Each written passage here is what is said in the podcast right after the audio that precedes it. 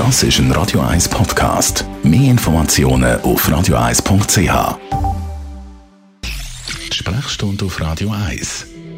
Merlin Guggenheim, Radio 1 Arzt. Es wird getestet an allen Ecken und Enden.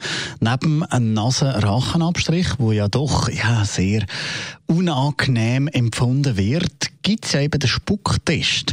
Wie ist eigentlich dort so das Handling?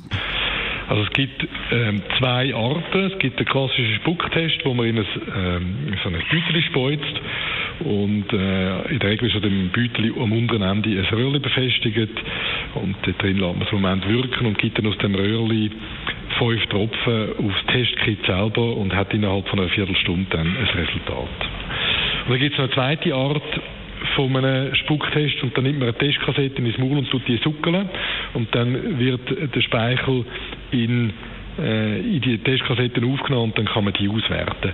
Beiden Tests ist es gemein, dass man eigentlich sollte ein bisschen Sputum aus den Lungen aufholen und nicht nur den Speuz im Maul nehmen.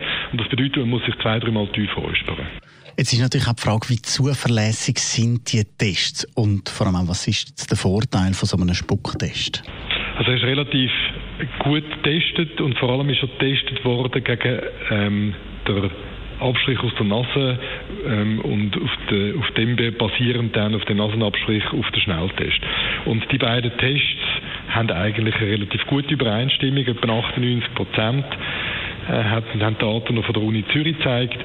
Und die Übereinstimmung ist dann besonders hoch, wenn Patienten schon Symptome haben. Wenn nicht viele Symptome vorliegen, dann ist die Testgenauigkeit reduziert, aber das gilt für beide Schnelltests.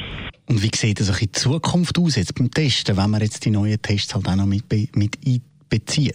Ja, ich fürchte, weil der relativ einfach zu handeln ist, dann, äh, dass der relativ breit in der Schule äh, gebraucht wird, weil er, weil er eigentlich gut einsetzbar ist. Das, es gibt auch YouTube-Videos, wo man kann schauen wo kleine Kinder demonstrieren, wie sie den Test selbstständig ausführen und tatsächlich überfordert das ein durchschnittliches Primarschulkind nicht.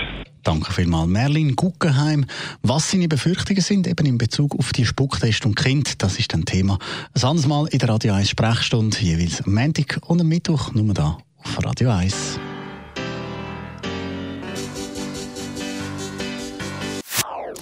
Das ist ein Radio 1 Podcast. Mehr Informationen auf radio1.ch.